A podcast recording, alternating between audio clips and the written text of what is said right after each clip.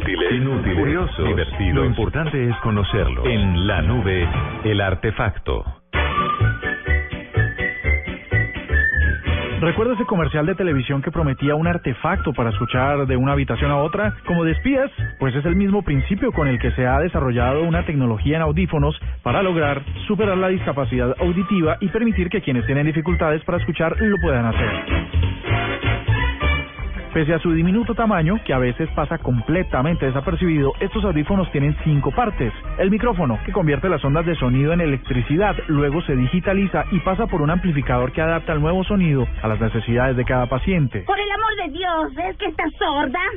El amplificador.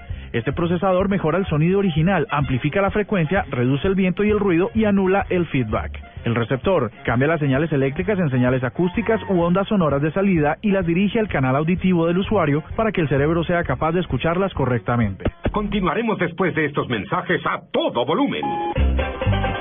Otras dos son el control de volumen y las baterías, pero hay diferentes tipos de audífonos de acuerdo a la lesión.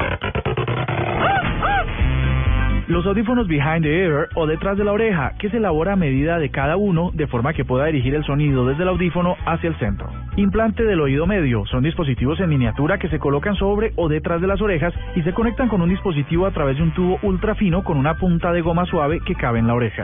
Qué original, dime más. Bla bla bla bla bla bla bla bla bla.